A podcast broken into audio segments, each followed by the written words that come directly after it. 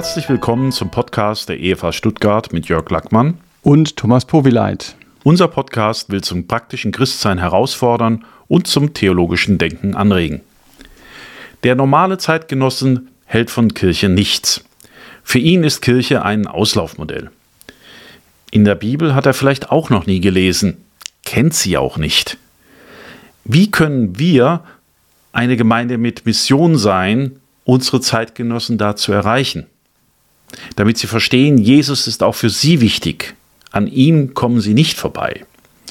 Thomas, wenn wir als Gemeinde in diesem Jahr das Jahresmotto haben, komm uns sie, heißt das ja auch, dass wir Menschen zu Jesus einladen wollen. Und dann wäre als logische Frage daraus, wie können wir eine Gemeinde werden mit Mission, die mhm. nach außen geht? Mhm. Ja, das ist eine sehr wichtige Frage. Ich meine, als Gemeinde haben wir ja eine Mission. Die hat der Jesus selber uns ins Stammbuch geschrieben, Matthäus 28. Da lesen wir ja, geht hin und macht alle Nationen zu Jüngern. Und das ist ja eigentlich ein Jüngerschaftsbefehl, aber es setzt voraus, diejenigen, die wir erreichen, die müssen erstmal eine Beziehung mit Gott treten, so wie Paulus mal, es mal in 2. Korinther 5 sagt, wir sind Gesandte für Christus. Gott ermahnt durch uns, lasst euch versöhnen mit Gott. Also das ist unsere Botschaft, unsere Mission, Menschen herauszufordern, sich mit Gott versöhnen zu lassen. Und die Frage, die du stellst, ist natürlich richtig, wie wollen wir das umsetzen? Mhm. Also ich fand das Buch Gemeinde mit Mission, das heißt so wie unser Podcast-Titel ja, von Philipp Bartholomä sehr hilfreich. Der ist Lehrer an der Freien Theologischen Akademie in, oder Hochschule ist es ja jetzt in Gießen. Und Bartholomä betont da vier Eigenschaften, die eine Mission äh, bzw. eine Gemeinde haben sollte, wenn sie Menschen in ihrem Umfeld nicht nur oberflächlich erreichen möchte. Also das ist die Frage, welche mhm. vier Eigenschaften sollten wir als Gemeinde haben? Und diese vier Eigenschaften, die er nennt, sind missionarische Leidenschaft, dann Beziehung zu noch nicht Christen, dann einen, er nennt es kontextualen Mentalitätswandel. Was bedeuten soll? Ja, kommen wir noch drauf? Kommen wir noch drauf okay, dann ja. lasse ich die Nachfrage mal. Ja. Und dann gästesensible Gemeindeveranstaltungen. Also es hört sich viel komplizierter an, als es ist. Aber das sind schon ganz wichtige Punkte, über die wir nachdenken müssen, wenn wir eine Gemeinde sein wollen, die eine Mission hat. Mhm. Ja, dann gehen wir doch die vier Punkte mal durch. Äh, das erste war die missionarische Leidenschaft. Also, wie erzähle ich Menschen von Jesus? Jetzt ist das mit der Leidenschaft die Frage. Also, ich nehme an, dass er da darauf ähm, Wert legt, dass man als Gemeinde da wirklich einen Drang, eine Leidenschaft dafür hat. Mhm. Jetzt ist natürlich die Frage, wenn man das nicht hat, sonst wäre es ja kein Problem, sonst ja. brauchen wir nicht groß drüber reden. Ja. Kann man das so einfach machen? Äh, was, was, was sagt er da so dazu, mhm. damit so die Leidenschaft wächst? Mhm. Ja. Ja, ich glaube tatsächlich, diese Leidenschaft in mir, wie du sagst, jetzt kann wachsen, aber natürlich muss Gott sie in meinem Leben bewirken. Aber das gilt ja auch für alle anderen Bereiche mhm. in meinem Leben. Und das, was das Feuer, das Gott mir schenkt, in mir zum Brennen bringt, äh, ist es ist doch, wenn ich mich mit Gott selber beschäftige. Also wenn ich mich neu davon packen lasse, Mensch, Gott hat mich so sehr geliebt, dass er seinen Sohn für mich sterben ließ. Also um Johannes 3:16 da zu zitieren. Und ich wünsche mir, wenn ich die Bibel lese, dass ich wirklich in Staunen komme, in Schwärmen über diesen Gott, der eben das Weltall geschaffen hat, der die Geschichte dieser Welt lenkt, der die Geschichte dieser Welt bestimmt. Und ich darf zu diesem Gott Vater sagen. Also ich wünsche mir da immer wieder mal dazustehen und zu sagen, ey, wie unglaublich ist denn das? Also Leidenschaft für Gott fängt bei Gott selbst an. Und vielleicht haben wir, habe ich so wenig Leidenschaft für Gottes Sache, weil ich so sehr mit dieser Welt beschäftigt bin, eben meine Sache voranzubringen. Paulus sagt es mal in 2. Korinther 5,14, die Liebe Christi drängt uns. Jemand hat ein Lied zu diesem Bibelvers geschrieben, da heißt es, die Liebe Christi drängt uns zu allen Menschen hin, um ihnen zu sagen, wie geliebt ich bin. Und ich denke, das ist das Feuer der Leidenschaft, über Gottes Liebe zu staunen und dann logischerweise von dieser Liebe zu erzählen. Und natürlich gibt es in einer Gemeinde immer Christen, die mehr Leidenschaft für Menschen ohne Christus haben und Christen, die eben nicht so viel Leidenschaft für Nichtchristen haben. Aber dann können doch die, die mehr Leidenschaft haben, vielleicht diejenigen anstecken, die weniger Leidenschaft haben. Mhm. Wie kann das konkret aussehen, das Anstecken? Also, das war jetzt ja. mehr so die, diese innere Ebene. Mhm. Also, wenn du Gott in seiner Liebe, in seiner Tiefe erkennst, dass das natürlich auch Auswirkungen hat. Aber ich nehme mal an, dass äh, Philipp Bartholomä als, als, er kommt ja aus dem Gemeindekontext, bevor er ja, Professor richtig, war, richtig. dass er da auch äh, im Gemeindlichen ein bisschen auch überlegt, wie kann ja. man das noch fördern. Mhm. Das ist auch die Stärke des Buches. Mhm. Also, dass er auf der einen Seite schon versucht, mit Umfragen und Ähnlichem zu arbeiten, aber dann auch natürlich, wie sieht es praktisch aus? Ein Weg kann sein, dass die Leute, die mehr Leidenschaft haben, wenn mhm. man das jetzt so nennt, dass man ihnen auch mehr Rederaum in der Gemeinde gibt. Also, dass sie äh, in Lebensberichten zum Beispiel zu Wort kommen, wie sie Gottes Feuer da weitergeben oder er sagt, du kannst sie auch oder solltest sie in entsprechende Leitungsgremien bewusst mhm. hineinsetzen, weil sie ja gerade betonen, wir wollen Gemeinde mit Mission sein. Das ist ja nicht unsere Idee. Das ist ja Gottes Idee, dass wir Gemeinde mit Mission sein sollen. Mhm. Da habe ich übrigens letztens sehr gute Rückmeldung bekommen, als das genau gemacht wurde, als einer nämlich erzählt hat mhm. äh, im Jugendbereich und dann kam Rückmeldung, wie hilfreich das war. Mhm. Einfach ja. da mal jemanden zu haben und äh, da wurden so ein paar Sachen korrigiert im Kopf, wo man dachte, ach, das muss so sein. Dann hat man gedacht, mhm. nö, ist überhaupt nicht so. Mhm. Das war bisher eine falsche Vorstellung. Man kann es auch so machen. Schön. Wenn man evangelisiert. Ja. ja. Also so Rederaum einfach genau. und den bewusst schaffen. Ich glaube, das ist der Schwerpunkt, auf den, den er da legt. Genau, ja. und dass er eben sagt, und wenn du sie in Gremien sitzen hast, ja. dann werden sie in diesen Gremien immer wieder sagen, und wo ist unser evangelistischer Impuls? Ja, ja? bloß wie kriegst du einen Evangelist ein Gremium rein? Das ist die große Frage. Gell? Ja, es geht jetzt eher um Leute, die auch die Eigenschaften, aber das stimmt. Normalerweise, also die ganz klassischen Evangelisten wahrscheinlich nicht aber durchaus, das haben wir ja auch, Leute, mhm. die, denen das ein Anliegen ist mhm. und die versuchen das in diesen Gremien, in denen sie sitzen, eben das weiterzugeben. Und vielleicht muss man auch selbstkritisch mal sagen, ist es dran, Buße zu tun, so leidenschaftslos zu sein äh, und vielleicht auch mal einen schonungslosen Realitätscheck dann zu machen und zu sehen, im Grunde genommen drehen wir uns nur um uns selbst und wir haben Mission aus den Augen verloren. Mhm. Also Buße heißt ja auch immer, ich kehre um. Ja. Ja, ich mache es ja. anders. Ich ja. äh, rede es mir nicht schön, sondern ich sage, es ist nicht leidenschaftlich. Ja. So. Er hat nicht zufällig so eine Checkliste drin in seinem Buch? Nicht? Nee. Schade. Nein. Das wäre nicht schlecht gewesen. Aber. Ja. ja. Ähm, und, und manches habe ich ja jetzt auch mhm. mit, mit hineingenommen mhm. in Nachdenken. Also er mhm. versucht da Impulse zu geben, dass man drüber nachdenkt. Ähm, und er gibt zum Beispiel auch diesen wichtigen Impuls, auch wenn er bekannt ist, dass er sagt, wir sollten nie vergessen, Menschen ohne Jesus, die ohne Jesus sterben, die gehen verloren. Das ist kein Scherz, sondern das ist mhm. wahr. Also am Ende eines gottlosen Lebens wartet dann die hämische Fratze des lebendigen Teufels auf jeden Menschen, der Jesus nicht kennt. Und auch das sollte ich mir bewusst machen, ich habe mhm. eine Botschaft, mhm. dass es eben nicht dahin kommen muss. Und deswegen habe ich auch eine Verantwortung, es weiterzusagen, wobei moralischer Druck natürlich das Feuer in meinem Herzen nicht anzündet. Aber vielleicht hilft es etwas. Also diese Sicht, Menschen ja. gehen verloren, auch darüber nachzudenken, was Jesus für uns getan hat und die Begeisterung für Jesus ebenso auch am Brennen zu halten. Mhm. Also Ausgangspunkt diese missionarische Leidenschaft, die man mehr Rederaum gibt, in Gremien das durchaus bewusst auch überlegt, das kann man mhm. ja auch in allen Ebenen machen. Ja. Ja, auch Gruppengremien, dass man da immer jemanden hat, der bewusst da auch ein bisschen drauf achtet. Gebet, denke ich, mhm. äh, äh, sowieso. Dann Buße und ähm, das Bewusstsein halt machen, wie die Realität wirklich aussieht, wo es dahin geht. Mhm. Das war so der erste Punkt. Der zweite, der war der Kontakt zu den Menschen. Das eine ist ja, man kann ja auch Leidenschaft theoretisch frönen und macht da nichts damit. Mhm, richtig. Aber es muss sich ja irgendwo Bahn brechen. Und das hat er noch äh, Beziehung zu noch nicht Christen genannt. Mhm. Ja. Mhm. Ähm, Gibt es da ein paar Punkte? Ja, also er hat es natürlich ganz stark betont, dass er sagt, also wenn ihr Gemeinde mit Mission sein wollt, mhm. dann müsst ihr mit Menschen in Kontakt kommen, die Jesus nicht kennen. Also das darf nicht nur theoretisch irgendwie sein, sondern ihr müsst sie praktisch kennen. Und auch hat er betont, dass er gesagt hat, der andere ist kein Missionsobjekt. Manchmal mhm. ist es ja so, dass man sich da so Trophäen hinhängen will. Ich habe ein tolles Gespräch mit dem anderen gehabt. Schaut her, wie toll ich bin.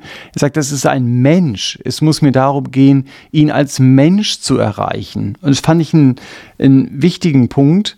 Und wenn ich das eben nicht habe, dieses Interesse mhm. an Menschen, mhm. dann muss ich es mir von Gott schenken lassen. Ja. Dann darf ich immer wieder darum beten und sagen, Herr, schenk mir echtes Interesse für den Paul und den Horst und den Peter und ja, äh, ja. wie sie eben alle heißen. Äh, auch, dass ich eine tiefere Beziehung eben zu ihnen bekomme. Ich glaube, das ist ganz wichtig und ähm, dass ich eben auch nicht frustriert bin, wenn ich sage, ah, ich kenne so wenig Nichtchristen, dass ich dann das als Motivation nutze, um dafür zu beten, zu sagen, mhm. Herr, du kannst mir Leute über den Weg schicken, dass ich eben Leute kennenlerne, die dich eben noch nicht kennen. Und was äh, der Philipp da ganz stark betont, ist, dass er sagt, ein Schlüssel, um Menschen kennenzulernen, ist, ich muss mein Leben öffnen. Und damit muss ich auch mein Haus öffnen. Also er betont sehr stark auch Gastfreundschaft. Er sagt, Gastfreundschaft ist kein Programm, sondern es ist eine Herzenshaltung. Jemand hat mal gesagt, das Evangelium kommt mit einem Haustürschlüssel. Also durch meine Gastfreundschaft gebe ich dem anderen Zutritt zu meiner eigenen Komfortzone.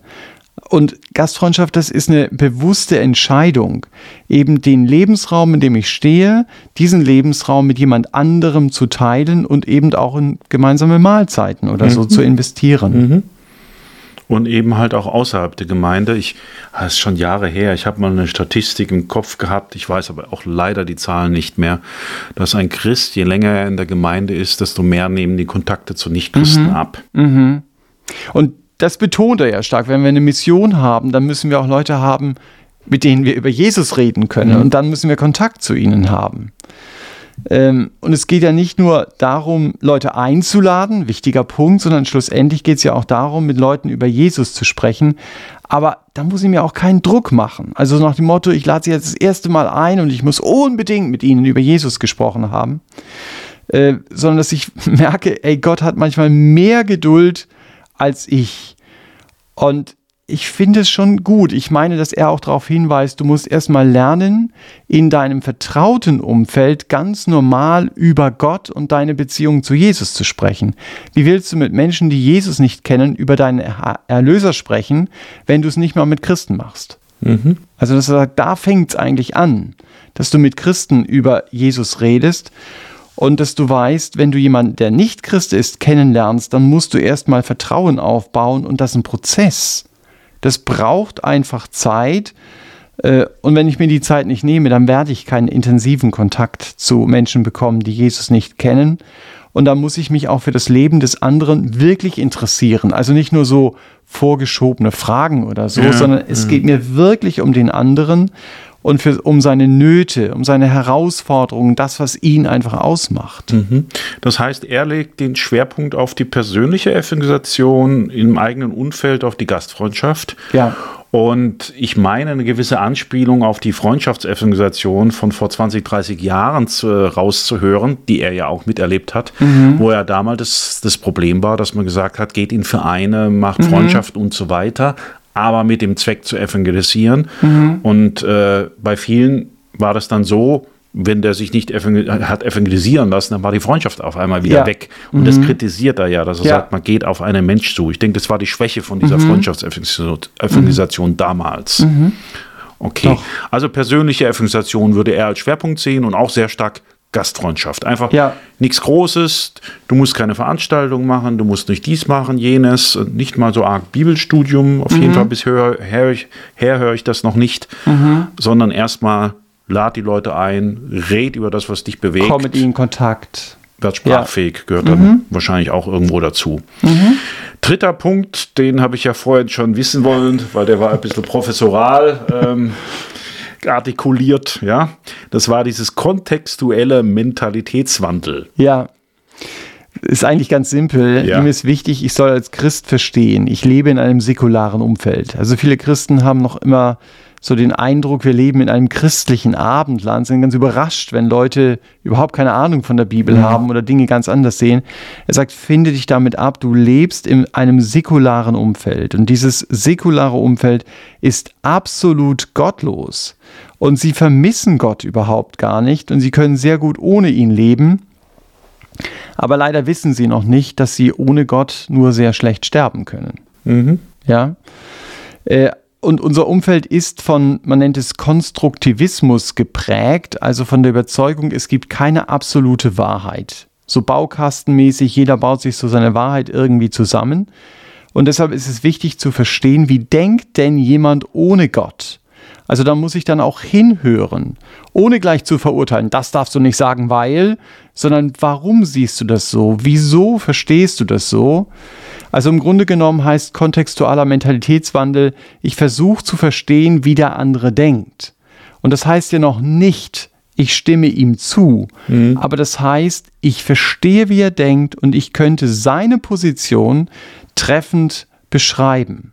Und da ist der Zweifel an Gott für ihn das Normale. Und deshalb ist gut zuzuhören, warum fällt es dem anderen denn schwer zu glauben? Äh, Vielleicht kann ich auch den einen und anderen Impuls geben, äh, den dann Gott weiter verwendet, eben in seinem Denken. Äh, Oder dass man auch fragt, was stößt dich denn am Glauben ab? Warum bist du so kritisch? Oder was gibt deinem Leben Bedeutung? Oder was denkst du, wann wärest du glücklich? So ein Schlüsseltext ist Apostelgeschichte 17. Paulus beobachtet da erstmal sein Umfeld und dann knüpft er an. Und er kann formulieren, und das ist sehr spannend, was den Leuten in Athen wichtig ist. Das hat er herausgefunden. Und dann zeigt er ihnen erst, es gibt tatsächlich noch mehr für euch. Gebt euch nicht mit so wenigem zufrieden, ja, sondern Gott hat mehr für euch bereit. Also das ist dieser Mentalitätswandel. Ja, ist spannend, wie er in den, das war ja in der Athen ist dann zweite Missionsreise und auch schon in der ersten Missionsreise, die habe ich gerade in letzter Zeit durchgelesen, ähm, war es so, dass er in den jüdisch geprägten Städten, wo er in Synagogen gepredigt hat, über den Messias geredet hat und über die Erfüllung der alttestamentarischen Prophetie. Als er dann aber nach Derbe kam, wo es keine jüdische Kolonie gab und Lystra, da waren auch sehr wenig Juden, da ging es dann auf einmal über den Schöpfer, der den Himmel und die, die Erde gemacht hat und der den Regen gibt und sich nicht unbezeugt lässt. Also er hat total anderes Thema, weil die damit ja gar nichts anfangen konnten Ja, mit, richtig. mit dem Messias. Ja. Und äh, also, dass man da drauf eingeht. Jetzt machen wir das ja in unserem Rahmen Komm und Sie, in unserem Jahresmotto, dass wir uns verstärkt auf Evangelisation konzentrieren. Im März kommen die Themenabende, wo speziell das Evangelium erklärt wird. Auch so ein bisschen ansatzweise wie Paulus in Athen. Also, dass wir nicht voraussetzen, es ist bekannt, Ja. sondern bestimmte Themen haben, wo einfach angeknüpft wird und was bedeutet da Evangelium. Das sind die Themen aber, jetzt, Abende, jetzt haben wir aber auch im Jahr über Gottesdienste als zentrale Veranstaltung, wo nicht immer das Evangelium jetzt im Sinne, wie wird man errettet, jedes Mal ganz erklärt wird. Das ist, denke ich, auch nicht der Sinn des Gottesdienstes, aber wo es ja immer wieder vorkommt. Jetzt sagt Bartholomeja, ähm, dass wir gästesensibel sein soll bei Gemeindeveranstaltungen. Und mich würde interessieren, was er da meint, weil ich habe da ein bisschen diese sucherorientierten Gottesdienste von den 90er Jahren im Kopf.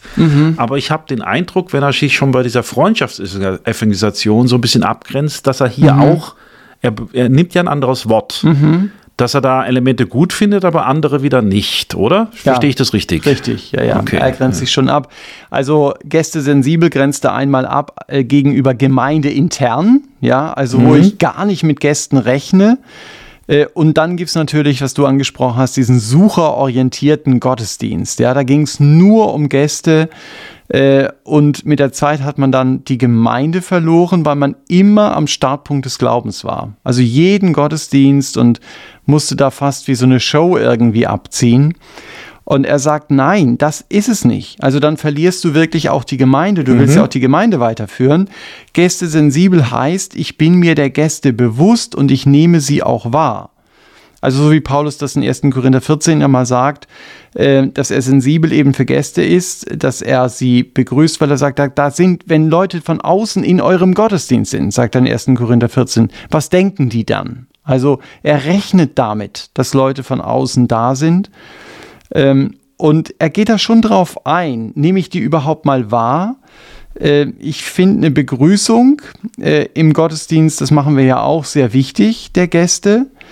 Und er sagt, was ihn mal bewegt hat, war eine Begrüßung, gerade zu so einer evangelistischen Veranstaltung, dass jemand gesagt hat, wir erwarten nicht, dass du von vornherein alles glaubst, was wir glauben. Du bist bei uns herzlich willkommen, auch wenn du mit dem christlichen Glauben nur vor, mit Vorbehalten gegenüberstehst oder einen anderen Lebensentwurf hast oder andere religiöse Überzeugungen. Also du bist trotzdem willkommen. Du musst hier nicht, wenn du Gast bist, sofort irgendwie auf Linie sein. Das fand ich gut. Äh, und ich glaube, das ist wichtig für eine Gemeinde, dass auch Skeptiker sich willkommen fühlen, wenn ich eben anders denke. Ich meine, dass die Gemeinde von Timothy Keller äh, diese Einstellung schon auf ihrer Homepage deutlich gemacht hat und dass auch viele kamen, die mit dem Glauben eben nichts anfangen konnten, weil sie gemerkt haben, hey, da ist aber Kirche trotzdem offen, die verurteilen mich nicht. Äh, und beim Thema Gäste sensibel diskutiert Bartholomä eben auch noch das interessante Konzept, finde ich spannend, Belonging after Believing nennt also er das. Dazugehören nach dem Glauben auf Deutsch. Genau. Ja. Er sagt, mhm. das ist der Standard. Du mhm. musst dich erst einmal bekehren, du musst erst einmal Gemeindemitglied werden und dann kannst du überhaupt in die Gemeinde irgendwie hineinfinden. Klingt für mich jetzt auch erstmal logisch. Ja, was hat er denn jetzt daran? Ja, ähm, was welche Sichtweise hat er da? Er sagt, das Problem daran ist, ja. dass es kommt immer auf die Gruppe an. Mhm. Da ist er auch sehr differenziert, aber mhm. dass Gäste von allen Gruppen äh, von vornherein ausgeschlossen werden. Sie dürfen eben nicht mitarbeiten.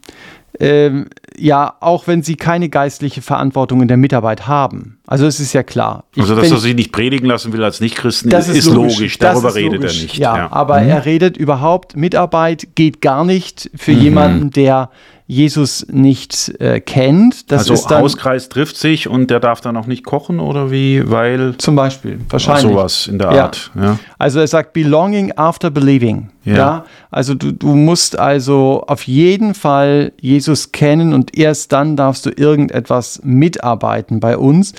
Und er stellt da die Frage, das ist wirklich mal eine mhm. Frage zum Nachdenken. Er sagt, was ist eigentlich mit dem Prinzip Belonging before believing? Also ich gehöre schon zu manchen Gruppen, bevor ich überhaupt Jesus kennengelernt habe. Und das ist kein einfacher Weg, dessen ist er sich auch bewusst. Er sagt, wir wollen ja nicht dadurch fördern, dass die Leute denken, nur weil ich in die Gemeinde gehe, bin ich Christ. Ja, ja. Dann würde der Schuss nach hinten losgehen. Aber dass wir wirklich konkret überlegen, wo kann jemand, der Jesus noch nicht kennt, in gewisser Weise mitarbeiten. Das sind dann ja eher praktische Sachen und durch die mhm. Mitarbeit Leute in der Gemeinde auch kennenlernen, Gespräche führen, begreifen, ah, es geht in letzter Konsequenz hier um Jesus. Also er ermutigt ähm, da auf jeden Fall Leute, äh, zu motivieren, mitzuarbeiten, aber er ist sich dessen auch bewusst, so ganz einfach ist es nicht. Man muss es also mhm. schon gut überlegen, wo und wie lässt man Leute mitarbeiten, aber es könnte eine gewisse Brücke sein, äh, um Leute in die Gemeinde mit hineinbringen zu können. Also um ja. das mal so zu. Ich überlege, warum ja. man das jetzt an Mitarbeit so festmacht, weil das sind ja dann Leute, die schon etwas tiefer drin sind, logischerweise. Also das wäre dann eigentlich ein Zwischenschritt. Oder weil jemand, der skeptisch ist und der gar nichts mit Christsein zu tun haben will, der will auch nicht mitarbeiten, auch nicht bei einfachen Sachen im Normalfall, ja. weil sich ja gar nicht dazugehört. Also das wäre so ein Zwischenschritt, wenn einer auf dem Weg ist. Richtig. Und sich irgendwo schon dazugehörig gefühlt, aber es noch nicht glaubt, ja. so der Art, mhm, oder? Genau. Und dass man und da überlegt, kann man da Brücken schaffen. Richtig. Mhm. Also, und eine der Brücken ist praktische Mitarbeit. Ja. die er bringt. Ja. Also Geistliche geht nicht. Ich glaube, das ist. Ja, das, ist, ja, das, das gibt es ja auch. Es gibt ja. Kirchen, die Politiker für eine Predigt einladen, wo sie genau wissen, der glaubt nicht an Gott. Ja. Und die Kirchen lassen ihn trotzdem predigen. Mhm, mh. Wobei das meist Kirchen sind, die auch nicht wirklich in dem Sinn an Gott glauben wie wir, ja. Aber. Ja. Also, da, also er bringt da ein Beispiel, glaube ich, von einer Frau, die irgend so ein ähm, Food Truck hatte, Mhm. in der Gemeinde war, einfach so ein, ich sag mal, auf unserer, in unserem Kontext so ein Picknick miterlebt hat, Ja. hat gedacht, hey, das ist ja cool. Äh, ich würde es gern nächstes Mal machen, dass ich meinen Food Truck zur Verfügung Hm. stelle. Mhm. Und dann hat die Gemeinde gesagt, ja, mach das, super. Und damit kam sie eben in Kontakt mit Ja. anderen Leuten Ja. aus der Ja. Gemeinde, landete dann in einem Hauskreis und ich meine, schlussendlich traf sie dann eine Entscheidung für Jesus. Mhm. Aber das war für sie eine Möglichkeit, das wollte sie auch, da hineinzukommen. Und er sagt, äh, wir müssen einfach offen sein auch für solche Schritte, dass wir das im Blick haben, was praktische Mitarbeit betrifft. Ja, ich überlege auch gerade, ich, ich weiß, was er meint. Er meint dieses Abgrenzen von früher, wo man gesagt hat, nein, Gemeinde muss sich von der Welt abgrenzen und da darf natürlich kein Hauch da sein. Wobei ich beim Foodtruck wirklich nicht wissen sollte, also wenn da nicht satanische Zeichen drauf wären oder ähnliches, Ja. äh, was daran negativ sein Ja. sollte. Also er will das Öffnen, einfach den, diesen Blick haben, Ja, das Ganze zu Darum öffnen. geht es ihm. Okay. Und ein zweiter Punkt vielleicht noch zu Gäste sensibel ist, dass er sagt, du musst auch überlegen, welche Veranstaltung ist für die Person, die ich kenne und die ich mitbringe. Es muss nicht immer gleich der Gottesdienst in der Gemeinde sein. Also es kann zum Beispiel auch ein Hauskreis sein, es kann ein Glaubensgrundkurs sein, es kann eine gemeinsame Geburtstagsfeier sein, wo Christen und wo Nicht-Christen eingeladen sind. Und natürlich kann es auch mal ein Gottesdienst sein. Also, dass man wirklich schaut, welche Veranstaltung passt zu meinem Bekannten. Und das ist dann eben immer ein weiterer Schritt zu Jesus hin. Ähm, aber es geht ja letztendlich darum, dass sie Gott entdecken, dass sie ihn erkennen. Und da muss ich auch aufpassen, dass ich Leute auch nicht überfordere, sondern da bin ich wieder am Anfang, dass ich begreife, sie kommen aus einer säkularen Welt und das, was sie hier erleben, ist so fremd für sie.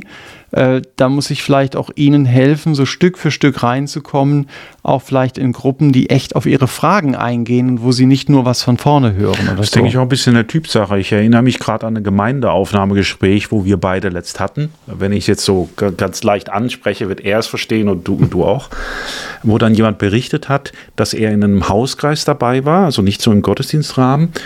Und da das erste Mal dieses lebendige Christsein erfahren hat. Und ich glaube, wenn du jetzt nicht so, so, so vom Kopf her das, die Theologie so durchdringen willst oder bestimmte Fragen, so- sondern manche Menschen lernen auch im Gespräch und die wollen, die wollen sehen, das ist echt. Und da ist dann auch so ein Zugang sehr gut. Ja. Geburtstage werden natürlich, wenn du das Haus öffnest, Gäste, sind natürlich verschiedene Anlässe.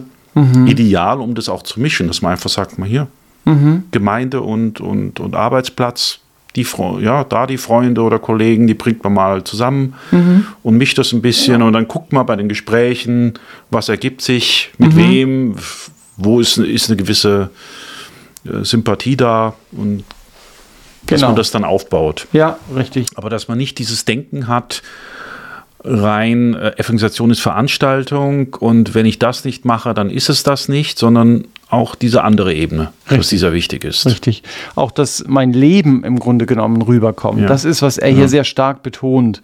Äh, Das muss Gemeinde mit Mission sein. Ich bringe auch mein Leben rüber und ich bringe mein Leben dort ein.